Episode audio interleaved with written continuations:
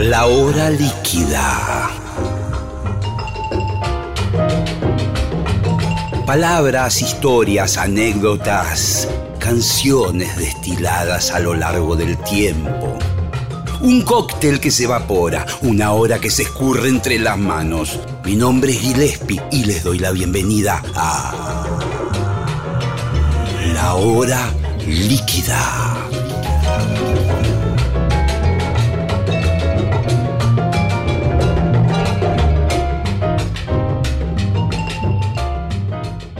Hola amigos de la hora líquida, aquí Gillespie, y en este caso con una eh, gran conductora radial, eh, eh, hoy por hoy viviendo una vida lejana, quizás a la radio también, es Daisy May Queen, que supo trabajar con gente como Badía, de conducir sus propios programas en infinidad de, radios en Argentina, pero un día decidió eh, cambiar de vida e irse a vivir a India, a Rishikesh. Y ya la tengo ahí, así que vamos a empezar eh, una charla que no sé por dónde irá, pero en principio tengo muchas cosas para preguntarle es Daisy May Queen en la hora líquida. Bienvenidos.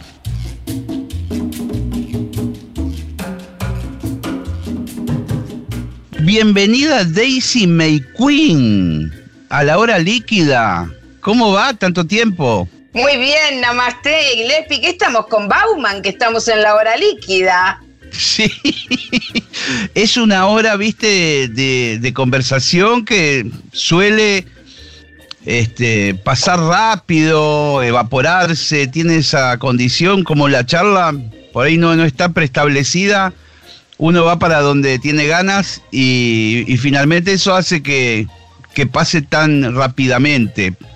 Eh, es como si nos encontráramos a tomar un café para conocernos. Sí, sí. Quiero hablar un montón de cosas con vos. Dale porque eh, te he perdido el rastro hace algunos años como colega de radio, después de, verte todo el tiempo como en el mainstream de la radio argentina, y en un momento determinado, creo que fue el año pasado, me enteré que estabas en la India. Sí, hace casi ocho años que vivo acá. Sí, y te, y, te estoy siguiendo en Instagram y veo las cosas que publicás y me, resulta, me da mucha curiosidad saber cómo, cómo es tu vida y cómo, qué cosas han pasado eh, para que vos vayas tomando los caminos que fuiste tomando. wow, es una super pregunta. Sí, mi vida acá es mucho más simple y mucho más sencilla y más en contacto con la naturaleza, con la gente, con los animales, cosa que en una ciudad como Buenos Aires y con una eh, profesión como la que yo tenía era bastante difícil de hacer y de concretar. Yo hacía mucho tiempo que quería bajar unos cuantos cambios. Eh, bajarme del pony, bajarme de de vivir en Palermo, de, ser una chica cool o lo que quieras llamarlo, o de, dejar de ser una cougar o dejar de estar necesariamente demasiado pendiente de mi aspecto, de mi cuerpo, y empezar a darle una oportunidad más a, a vivir más sencillamente. Hoy vivo en un cuarto, que es el cuarto donde estoy ahora, con un bañito y una pequeña cocina que está en el patio, como las viejas casas, las antiguas casas de, Buenos Aires. Y, nada, y la paso muy bien, estoy bien, em, a pesar del momento que estamos viviendo, en donde todo el mundo se siente muy angustiado y con mucho miedo, estoy no te digo que esperanzada porque a mí la esperanza no me gusta, me parece, la asocio mucho con la expectativa y me parece que la expectativa eh, solamente te lleva a una desilusión, ¿no?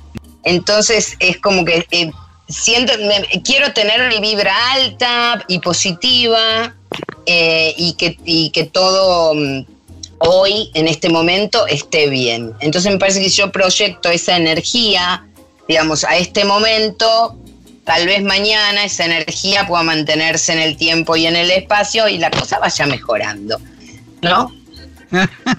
es genial. Eh, sí, porque hay como siempre dos formas de, encarar lo que sería la realidad que, que nos envuelve. Que una de ellas es eh, esperar que las cosas globalmente sean buenas, las condiciones globalmente sean buenas en el entorno, en donde uno vive, en el país. Otra de ellas es empezar trabajando uno mismo para que las condiciones, por lo menos domésticamente o en el alcance que uno tiene, sean buenas y, esperar que el resto de alguna manera vaya vibrando con la misma sintonía y, y que las cosas mejoren globalmente, ¿no? Sí, es que si uno vibra bien, la gente que está cerca tuya también vibra bien, ¿no es cierto? Y nos apoyamos mutuamente para, para estar felices y contentos y pasarla bien. Te digo acá, por ejemplo, eh, mis amigos y mis hermanitos, eh, tengo un hermano que es profesor de yoga, le digo mi hermano porque acá en India cuando veniste necesitas un hermano y yo ya lo tengo ah. desde el primer desde el primer año que, llegué. No, hermano del alma, del corazón. Alguien, que, alguien que como que adoptás y te adopta. Claro, exactamente. Entonces, este, mi hermanito que es, eh, es tiene menos de 30 años, eh, mi socio Bablu que también tiene 25, y bueno, yo me relaciono mucho con el grupo de amistades de ellos por conocerlos a ellos. Todos volvieron a la infancia. Están todos, te juro, o sea, como no tienen mucho que hacer, entonces eh, se juntan como se juntaban cuando eran niños a jugar al cricket en el patio donde jugaban al cricket, que todavía está, que es un espacio abierto en el medio del bosque. Eh, y van ahí, juegan al cricket y la pasan bomba y la pasan genial y se ríen y llevan cosas para comer y comparten esa comida y toman un chai y, ¿entendés? Sí, Volvieron a ser niños. Volvieron a ser niños. ¿Qué te parece que ha pasado en la vida de todos, eh, de tus amigos, hermanos, tuya, mía? ¿Qué, ha pasado para, ir perdiendo un poco ese niño? ¿Qué, nos, pasa en la vida cotidiana, la vida de, aturdimiento que uno puede vivir? ¿Qué sucede con ese niño que era el que el, primero que empezó a remar con todas estas cosas y que uno lo empieza como a dejar de lado? y los compromisos, las responsabilidades, lo que la sociedad te pide que hagas en cada momento y en cada tiempo. Ahora todo eso se ha detenido, digamos, porque no, no tenés que ir a trabajar, no te están obligando a que te cases, ni te están obligando a que vayas a la escuela porque escuela no hay, ni a la universidad porque tampoco. Entonces es como que hemos vuelto a, ser niños porque se, han quitado de nosotros todas esas responsabilidades. Nos vamos a meter un poco, después vamos a hablar de, la actualidad seguramente. Me vas a contar bien todo cómo, cómo, cómo es por allá pero quiero retrotraerme como si fuera un psicólogo, que no lo soy, soy un chanta. Te lo, digo desde ahora, soy un chanta. Pero, eh, ¿qué, ¿qué, pasaba en, en, esos años donde tu cabeza empezó a cambiar y a, y a analizar la idea de irte a vivir, no sé si en primer lugar a India o cualquier otro sitio, ¿qué, qué, qué notabas?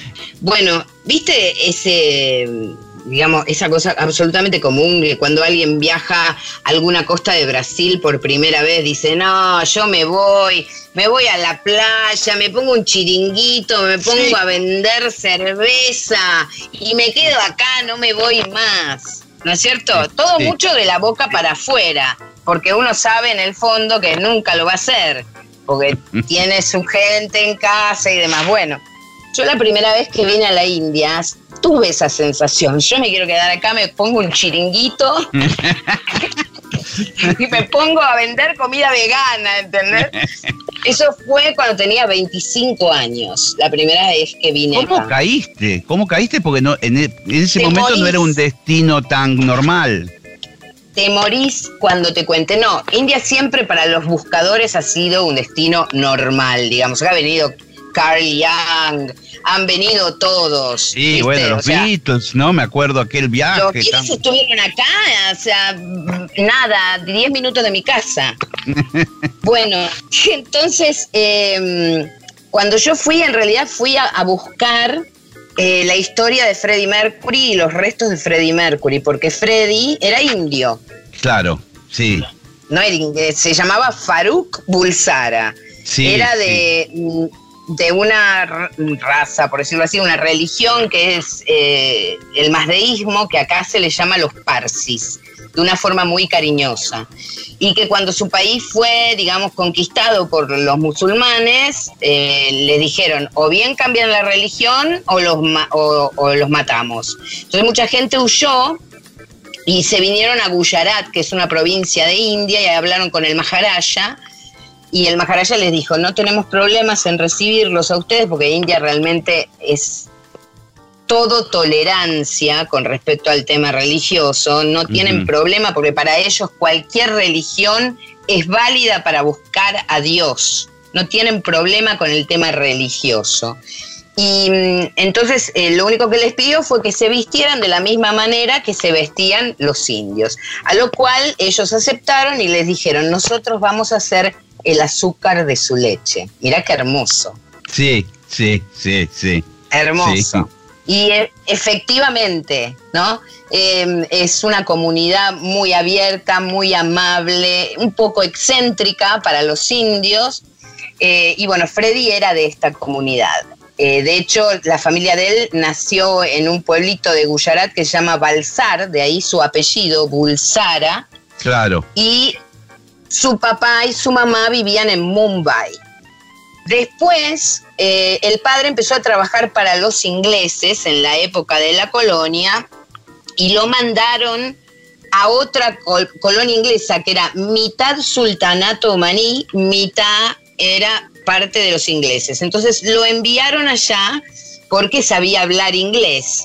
Entonces lo enviaron a Zanzíbar. Y, y después, cuando él se estableció ahí como empleado administrativo, mandó a buscar a la esposa, eh, la mamá de Freddy, Jer, y allí en Zanzíbar nació Freddy. Y calculo que en algún momento Freddy iba a, Reino Unido por algún motivo.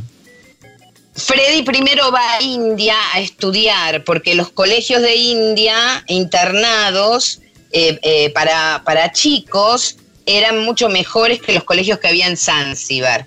Después vuelve porque existe un problemita ahí en el colegio, que yo calculo y todos los que conocemos bien la historia de Freddy sabemos más o menos que parece que hubo un abuso de un maestro y los padres se lo llevan a Zanzibar. Él termina, no termina, pero eh, sigue estudiando en Zanzibar y en el momento en que él vuelve al año, se produce la revolución afro-shiraji que saca a los omaníes y a los ingleses de Zanzibar. Pero antes de que esto suceda, el papá y la mamá de Freddy se fueron para Inglaterra huyendo de esta revolución. Ellos tenían parientes allá y se instalan cerca del aeropuerto de Heathrow, en un barrio de ahí.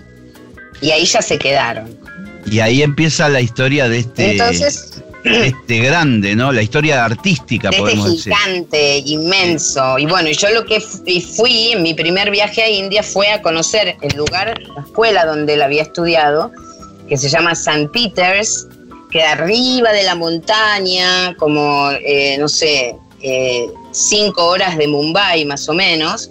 Eh, y también estuve em, yendo a ver la casa de la tía Shiro, de él, donde él pasaba sus vacaciones cuando volvía del colegio, en vez de volverse a Zanzibar, se iba a Mumbai con su tía y se quedaba ahí.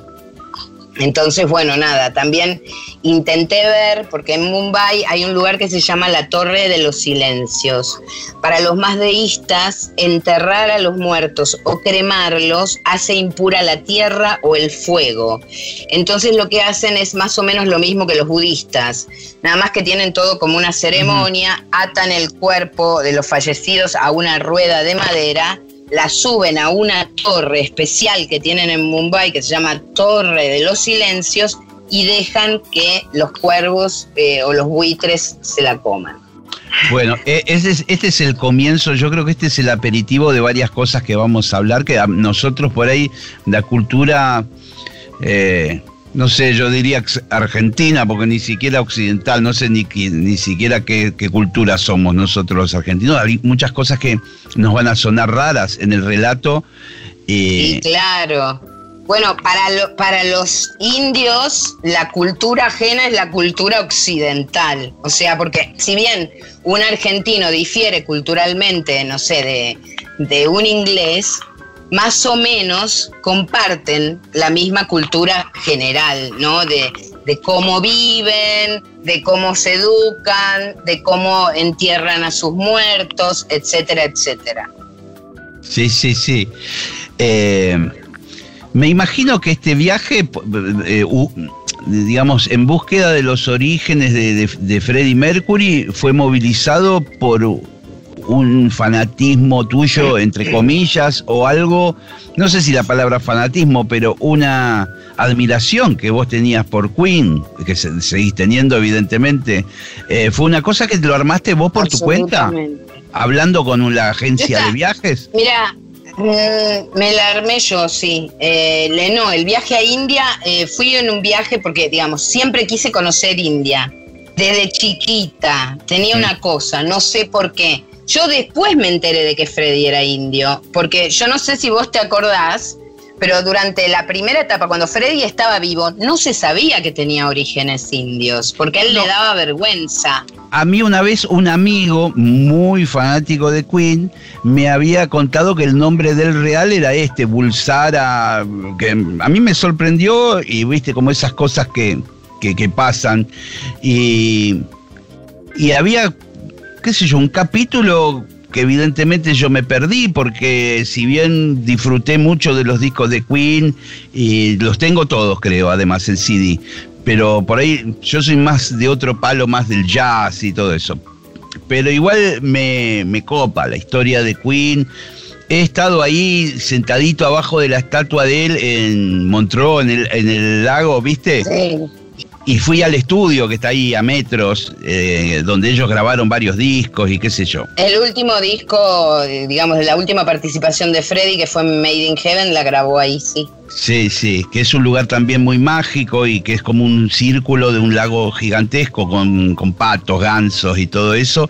Y está la estatua de él mirando al lago, que es, y van fans eh, todo el tiempo y se sientan ahí, rezan, le hablan, sacan fotos y todo eso. Pero toda la, la parte de él hindú nunca la supe. Bueno, yo me enteré que era indio cuando, cuando fui al, a que fue mi debut de televisión, que se lo voy a agradecer profundamente toda, la, toda mi vida y, y en mi muerte también, a Juan Alberto Badía, que me llevó a, digamos, a, debutar en televisión con el tributo a Freddie Mercury en el Wembley. Cuando yo abro el programa, decía Faruk Bulsara, indio, y yo decía, ¿qué? Pero claro, qué tonta que soy, o se llamaba Faruk. El apellido Bulsara, la madre Sher, el padre Bomi, la, la hermana Kashmira. No podía ser de otra manera. Él nos vendió otra cosa. Él nunca habló que India estaba dentro de, de, sus genes. Él venía de Zanzibar y el padre era diplomático. El padre no era diplomático. Yo estuve en Zanzibar y el padre era administrativo. Hizo todo un verso el señor Mercury, ¿viste? Pero eh, lo entiendo, porque en aquel momento había mucha discriminación con los indios en Inglaterra. Mucha. Le decían Paki, que ni siquiera era pakistaní tampoco. Él era eh, indio, pero le decían Paki. Te propongo escuchar un tema de Queen para ilustrar este momento, o al menos. Encanta, pero ¿cuál, ¿cuál es el que más te gusta? Eh, mirá, a, mí me gustan todos, no puedo decir que hay alguno que no me guste, hay algunos que me gustan más, pero no son muy radiales. Así que si querés ponemos algo bien radial. No, no, no, no, claro que no, no importa. Bueno, a mí me encantaría escuchar La Marcha de la Reina Negra en el disco de Queen 2, si lo tenés. Muy bien, lo vamos a poner, pero eso es muy poco radial, ¿eh? Y yo te dije. Yo te dije. Venimos en un minuto, Daisy. Dale.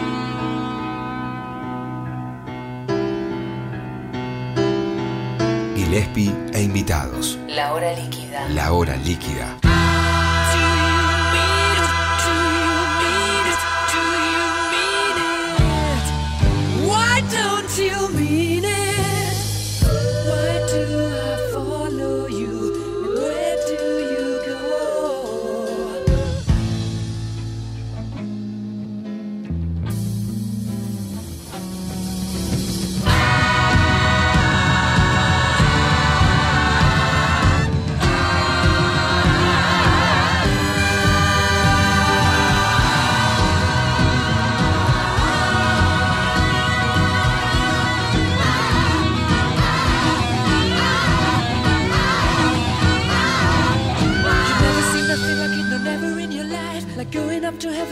coming back alive. Let me tell you all about it. So Ooh, give me a little time to choose. What a baby singing in a lily pretty light. Blue animal kiss.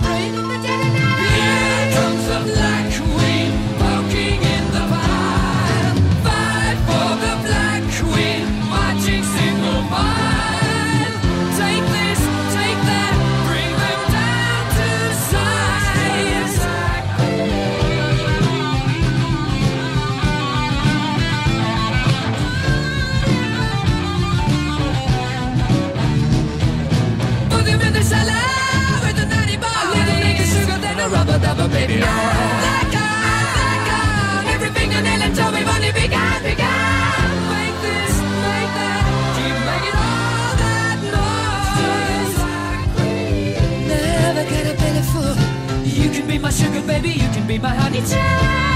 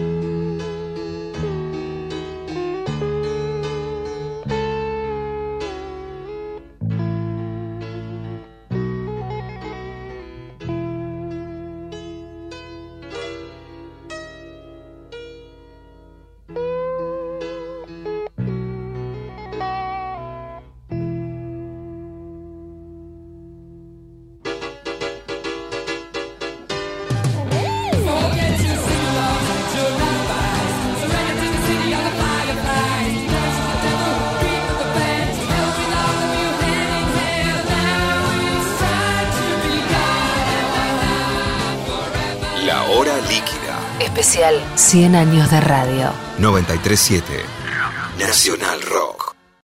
La hora líquida. Especial 100 años de radio. 937 Nacional Rock.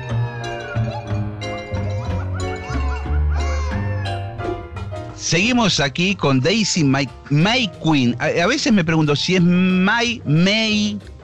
¿Cómo, ¿Cómo se pronuncia bien tu nombre y apellido? Daisy May Queen. May de Brian May y Queen ah. de Queen. Perfecto. Escúchame, Daisy, eh, fuiste a la India, un país tan raro, pero que te dio esta especie de epifanía. Que vos dijiste, acá yo quiero venir a poner un chiringuito, me quiero venir a vivir, pero te hago de abogado del diablo ahora. En Buenos Aires te esperaba tu laburo, tus buenos años como profesional de la radio, ya instalada, una de las voces femeninas más importantes. ¿Cómo, cómo hiciste para decir, bueno, tengo todo, construí todo esto bien o mal en la Argentina, lo voy a dejar? Mañana dejo todo. Yo soy virginiana, o sea, necesitaba un plan. Primero y principal era asegurarme de que yo quería ir a vivir ahí me tomaron tres o cuatro vueltas más viajando, porque digamos, la primera vez vas y te enamoras, bueno, en realidad no sabes si estás enamorado o es una calentura, ¿no es cierto? Cuesta mucho diferenciar al principio, no sabes bien. Entonces, bueno, vas la segunda vez, seguís como apasionado, pero todavía no estás seguro. La tercera vez me pasó lo mismo y dije, bueno, si pasó una vez puede pasar, si pasó dos puede pasar, pero si pasa tres no. Entonces ahí sí empecé a pensar en venirme a vivir acá en algún momento de la vida, ¿no es cierto? No inmediatamente. Obviamente que yo quería hacer mi... estabas eh, sintonizando, digamos, con lo que es la cultura hindú o el espiritualismo. Eh, ya venías en Buenos Aires eh, metiéndote en el tema. Sí, ya tenía una estatua de Ganesha en mi casa, todo. O sea, estaba leyendo sobre filosofía hindú, las seis filosofías del hinduismo, estaba leyendo sobre los tres dioses principales, eh, cualquier libro que encontraba sobre la India eh, y su filosofía más que nada, eh, ahí estaba. Em, yo además sabía algo antes de ir, porque cuando yo era pendeja, que era adolescente, estuve mucho tiempo eh, comprometida con eh, la gente de Ishkon, como más conocidos como los Hare Krishna, que en ese momento tenían su templo en Villa Entonces, digamos, a Krishna y toda esa movida ya la conocía, pero obviamente Krishna es un pedacito así, digamos, de todos los dioses hindúes y de toda la cultura hindú. Eh, y fui aprendiendo de a poquito, porque te digo, yo hace ocho años que vivo y desde los 25 años que viajo, y todavía no aprendí todo. Es tan vasta la cultura acá, es tan gigantesca, que todos los días aprendes algo nuevo. Si vos tuvieras que explicarle a un este, tipo que tiene muy poca idea, es decir, yo, eh, ¿cómo harías? ¿Cómo harías para explicarme con qué me voy a encontrar en, en India? Mira, vos llegás sentite, primero, vení despojado de, cualquier expectativa o de, Tengo un amigo que, que es indio y que trabaja en diplomacia y que tiene una frase que a mí particularmente me encanta, que dice, todo lo que se dice de India es cierto. y es verdad. Porque es tan vasto todo que todo lo que se dice es verdad. Pero venir acá, es como llegar a otro planeta. Habitado, no sé, es como ir a Marte habitado por los marcianos si existieran los marcianos. O sea, es una cultura completamente distinta donde se visten diferente a cómo te vestís vos.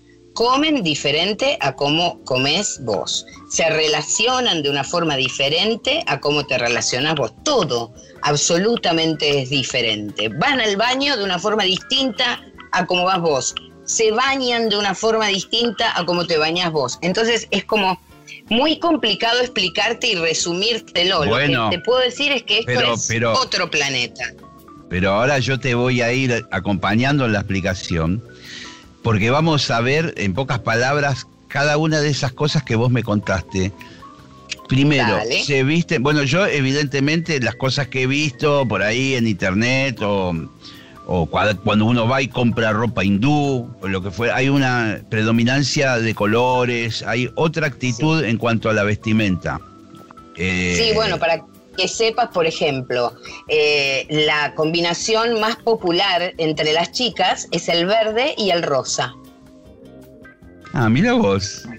Cosa que en, allá jamás una chica combinaría verde con rosa, pero acá es la combinación más popular. Y, la gente tiene prejuicios al vestirse, digamos, eh, imagino que si yo voy vestido con verde y con rosa en el tren Roca que me lleva a Plaza Constitución, o sea, me voy a llevar en, mi espalda, me voy a llevar miles de miradas clavadas. Eh, no. Ese es, eso, los hombres son mucho más libres para elegir los colores. Y puedes ver a chicos con una camisa rosa, tornasolada, caminando por la calle.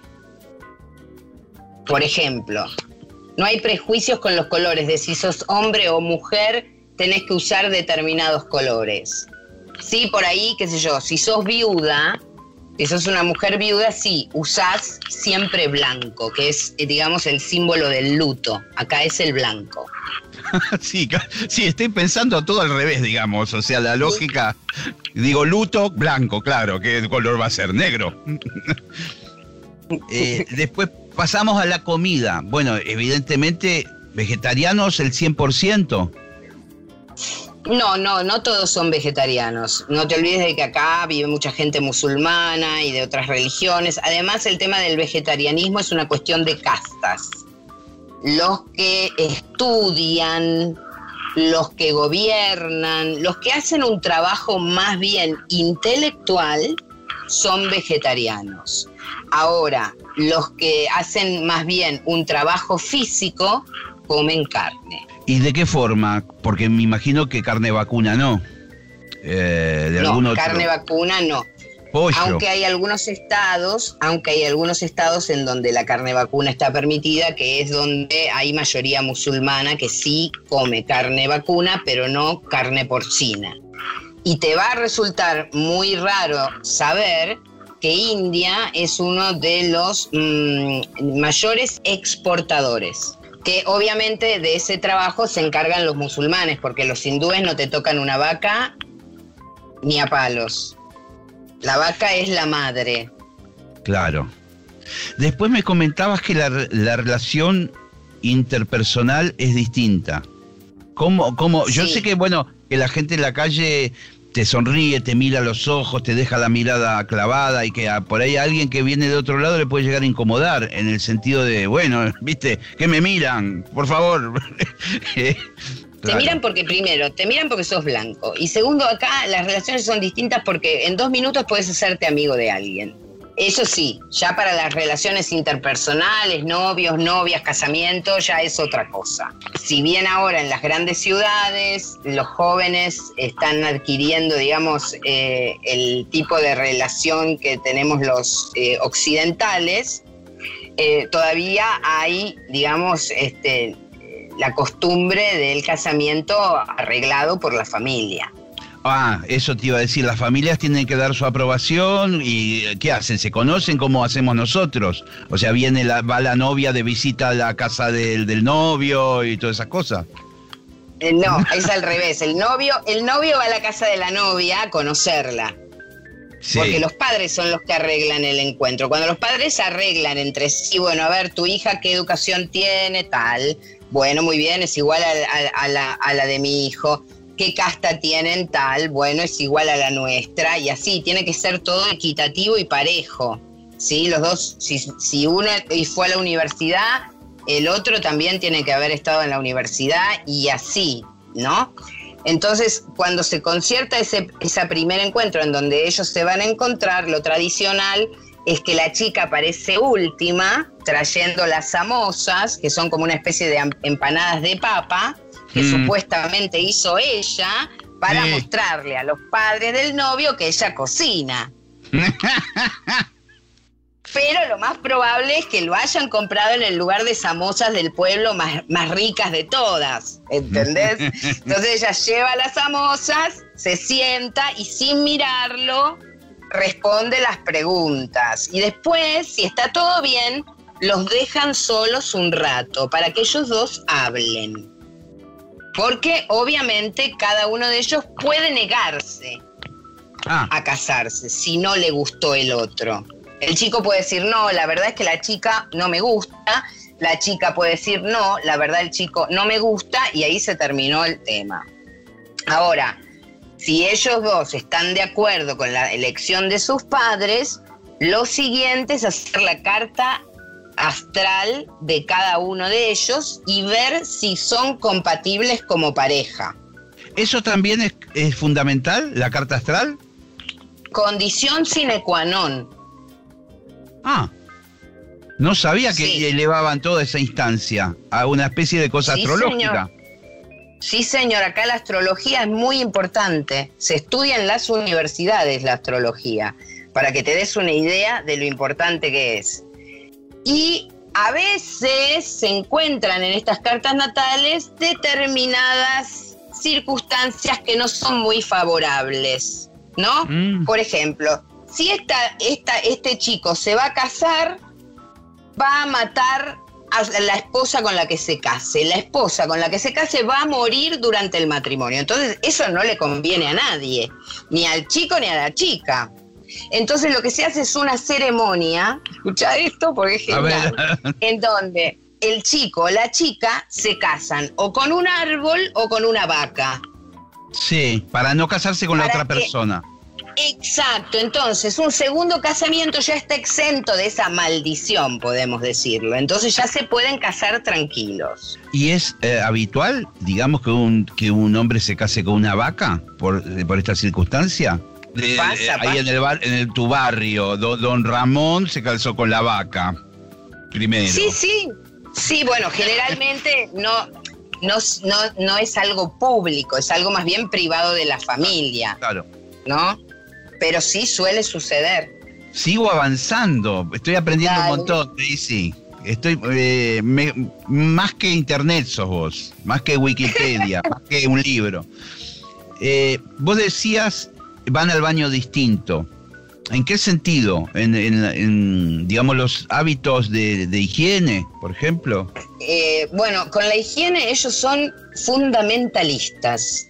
Cuando se levantan, digamos, yo te hablo de la vida de un indio tradicional. Obviamente Sí, que yo, si te muestro mi baño, es un baño como el que tenés vos en tu casa. Y el dueño de la casa donde yo vivo también, ¿sí? O sea, se ha occidentalizado mucho. Ahora ya en lugar de letrinas se utilizan este, inodoros. Pero Sí. la forma tradicional, si vos te alejas un poco de Rishikesh y pedís ir al baño, te van a decir, el baño está afuera de la casa, no está dentro. Por una ¿Por cuestión qué? de higiene Porque- también, ¿no? ¿Verdad? Totalmente, es por una cuestión de higiene, porque ¿cómo va a estar adentro de la casa donde vos vivís? Está afuera y es una letrina.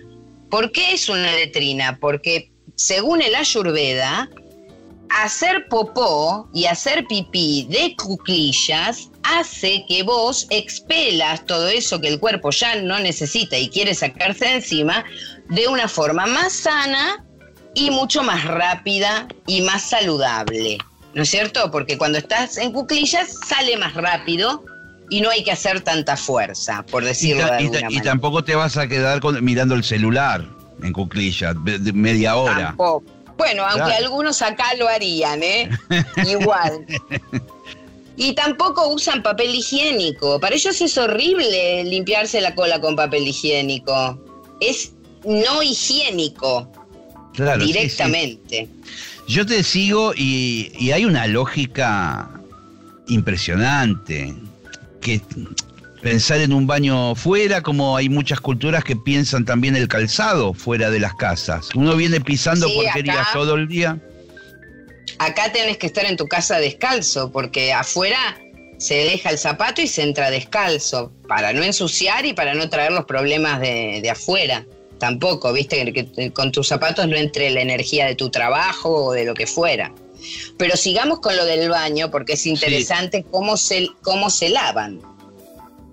Primero y principal, tradicionalmente no utilizan cepillo de diente y dentrífico, sino un palito de un árbol en especial que es aromático y que se colocan, se limpian entre diente y diente. Como una especie de escarbadientes sería. Sí, como una especie de escarbadientes, pero tenés que pasarlo de un lado para el otro, ¿no? Y les queda un aromita precioso, porque es muy aromática esa varita, que se vende en cualquier lado, ¿eh? La varita. Después también tenés que lavarte la nariz. Y se hace como con una especie de tetera, en donde te pones agua y entras el agua por acá y el agua sale por acá. ¿Ok? Bien. Y después se bañan con agua fría, no con agua caliente, para Invierno, verano, igual. Invierno y verano igual.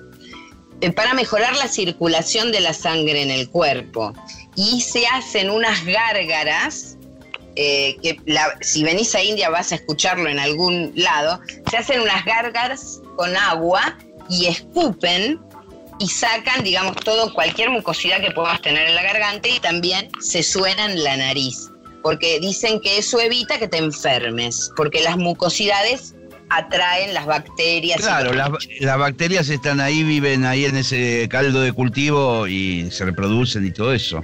No está nada mal, ¿eh? Y hablando de, formas de medicina y de, de, conceptos que deben tener miles de años, calculo yo. Y sí, la ayurveda tiene 5.000 años. Acá la gente le da mucha bola a la ayurveda.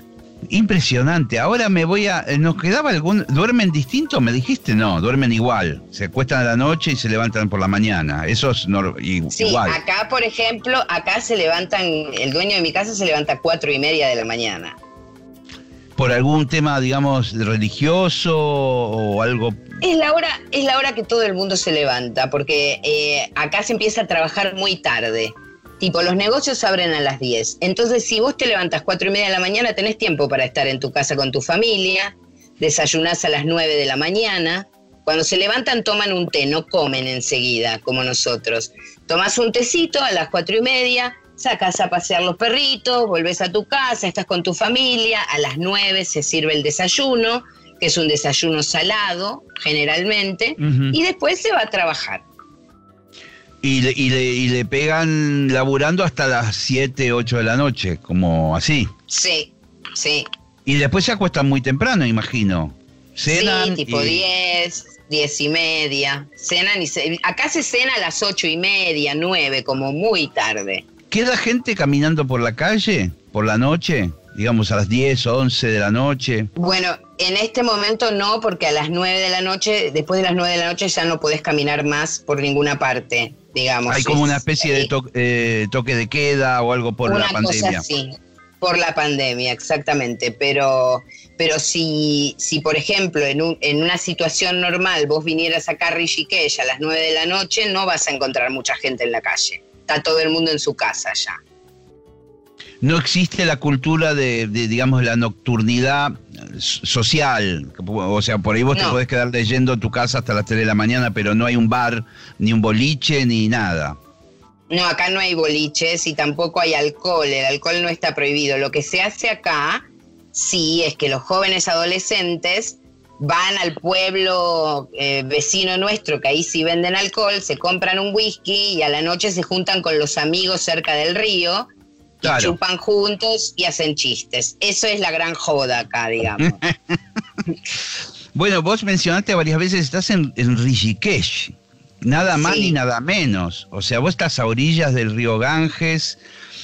Vos estás en el lugar famoso que visitaron los Beatles, en el lugar de, de las ceremonias de cremación y tantas cosas que pasan es uno de los lugares más vistosos de India, me imagino yo. Bueno, mira, Rishikesh es más conocida por ser eh, internacionalmente, ¿no? Por ser la capital internacional del yoga, porque acá hay un montón de escuelas de yoga y un montón de profesores de yoga que dan TTC, o sea, Teacher Training Course, de 200, 300, 400, 500 horas y que eh, después te vas con un título que podés creer que los títulos de profesorado de yoga los dan los norteamericanos. No, lo aclaro que lo puedo creer, porque fueron ahí y, empezaron a manejar el negocio de eso. Sí, bueno, Este, y te vas con ese título que podés ser profesor en cualquier parte del mundo, ¿no? Eh, y además está el famoso ashram del Maharishi Mahesh Yogi, que está abandonado, que es donde estuvieron los Beatles. Que cuando yo llegué acá, te cuento, tuve que treparme a un muro para entrar a conocer ese lugar. Trepándome porque estaba todo rodeado de selva. Imagínate una selva y la selva había crecido porque el Maharishi lo echaron de ahí. Se tuvo que ir corriendo, se llevó todo lo que pudo y dejó el lugar desierto. Y ahí obviamente... nadie lo ocupó, ah, ¿eh? nadie quedó ahí. Nadie lo ocupó, porque en realidad son terrenos del gobierno, es del Parque Nacional. Entonces, este, empezó a crecer el bosque y los yuyos. O sea que para entrar necesitabas un machete como para correr un poco las plantas y ir caminando y todo eso. La primera vez que fui fue así. Pero pasaron los años y el gobierno se dio cuenta de que toda la gente que venía a estudiar TTC de afuera se morían por ir a, conocer eh, este ashram. Así que lo, lo limpiaron todo, hicieron una exhibición de fotografías de los Beatles eh, con el Maharishi y ahora te cobran 600 rupias la entrada. se avivaron. Y, se avivaron, digamos. Y, esa Porque acá nadie sabía quiénes eran los Beatles. ¿Quiénes son los Beatles? ¿dónde, ¿dónde queda el ashram de los Beatles? ¿Eh? No, no sé, no hay acá, eso no hay. Bueno, y tenías que decir el Maharishi Yogi Ashram. Ah, te decían, allá en el fondo, vaya caminando por esta calle que lo va a encontrar.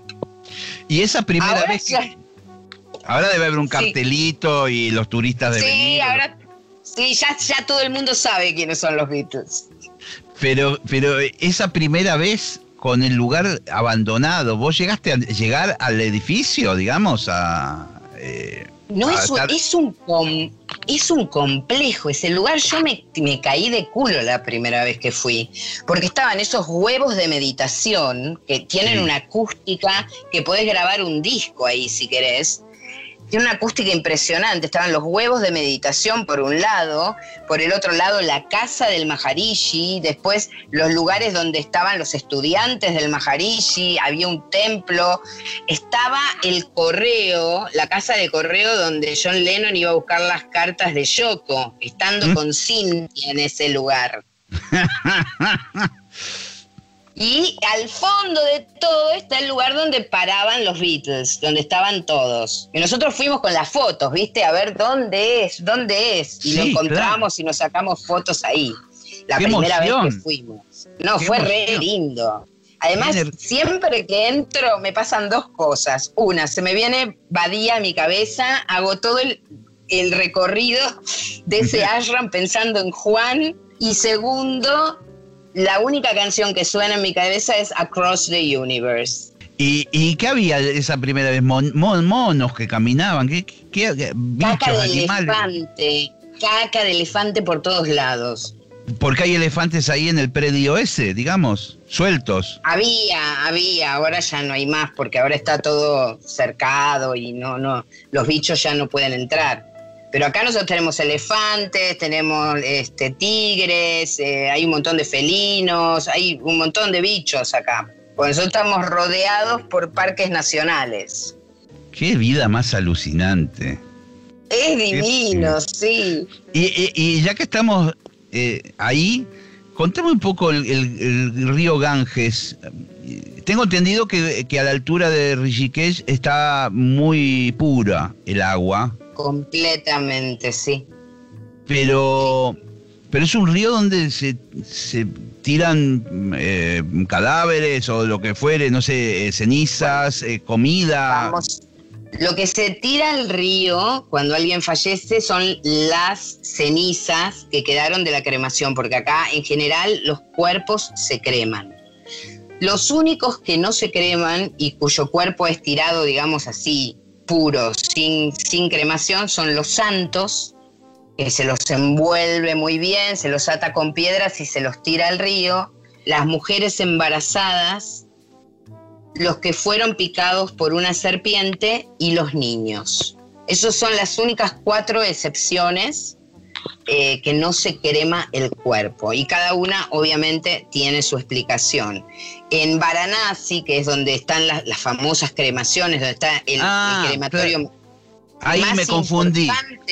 Claro, claro. Me confundí. Que hay unas escalinatas. Se crema en todas partes. Igual, claro, los GATS. En Varanasi está el crematorio más famoso de toda India, que es el Manakarnika Ghat, pero es famoso por varias cosas, entre ellas porque Varanasi es la ciudad de Shiva. Shiva es uno de los dioses principales del Trimurti, que vendría a ser como la Santa Trinidad acá, que son Brahma, el que crea, Vishnu, el que preserva, y Shiva, el que destruye.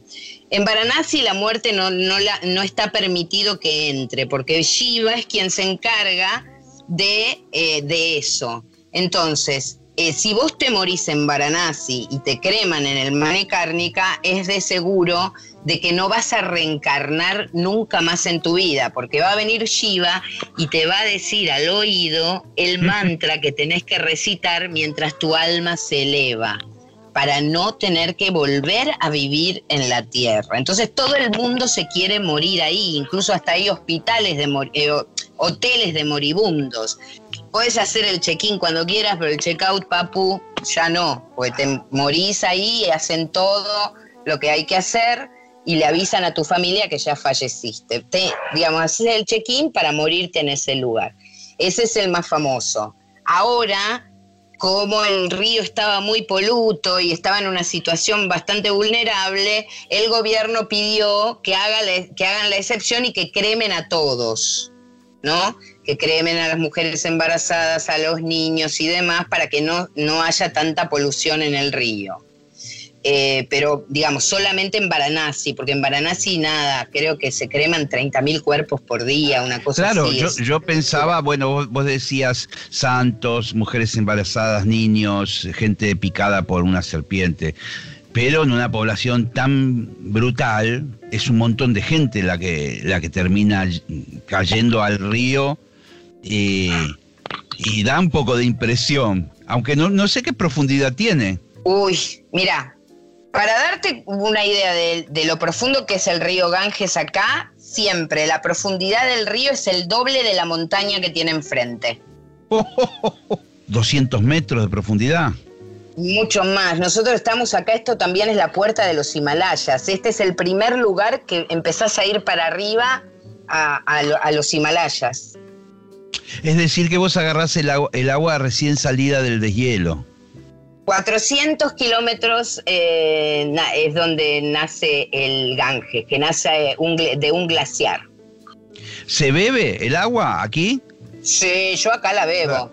totalmente. Y porque yo me imagino. Claro, claro. Después va bajando y va encontrándose con todas estas situaciones que decimos y debe haber algún lugar ya allá abajo donde está más contaminada o algo.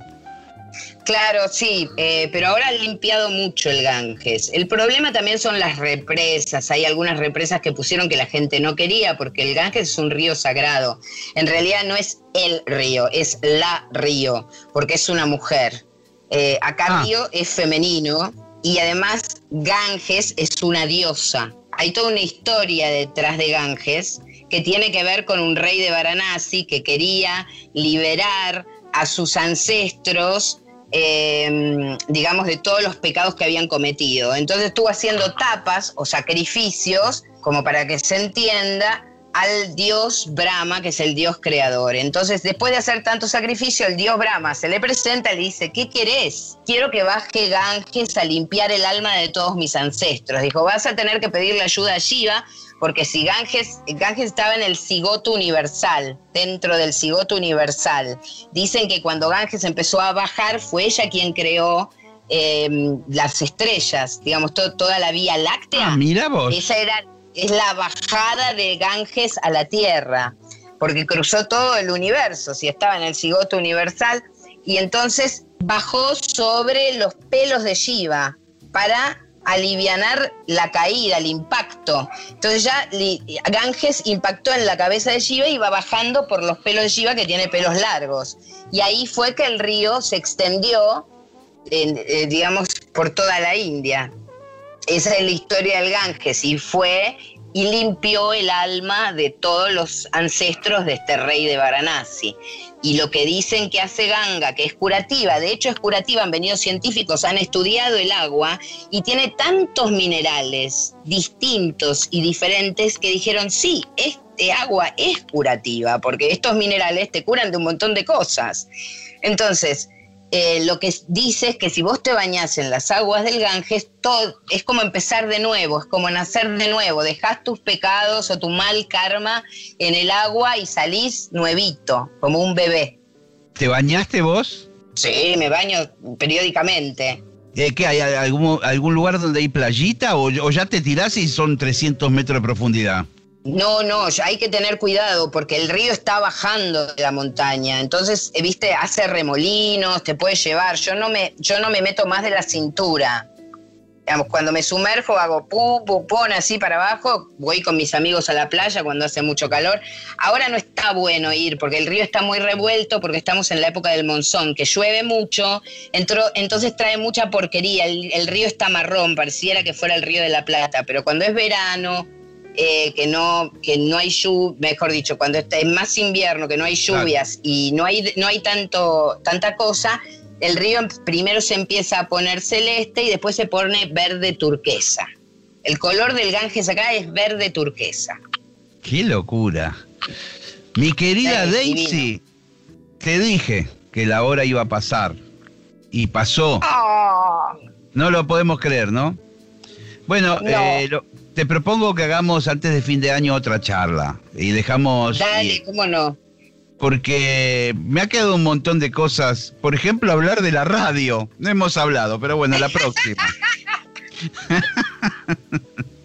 ok. Eh, eh, bueno, aquellos que están eh, sorprendiéndose con esta charla, pueden seguirte en las redes, que tenés bastante actividad, en Instagram sobre todo, ¿verdad? Sí, ahora, mira, desde que abrió la cuarentena, porque yo, digamos, cuando empezó la cuarentena, empezaba, eh, hice los textos en cuarentena, donde todos los días contaba un cuento o eh, relataba un texto, etcétera, etcétera. Pero después, cuando la cuarentena empezó a abrirse, ya me sentí un poco esclavizada. Y yo, la verdad, Gillespie, no soy Instagramer, ni influencer, ni nada por el estilo.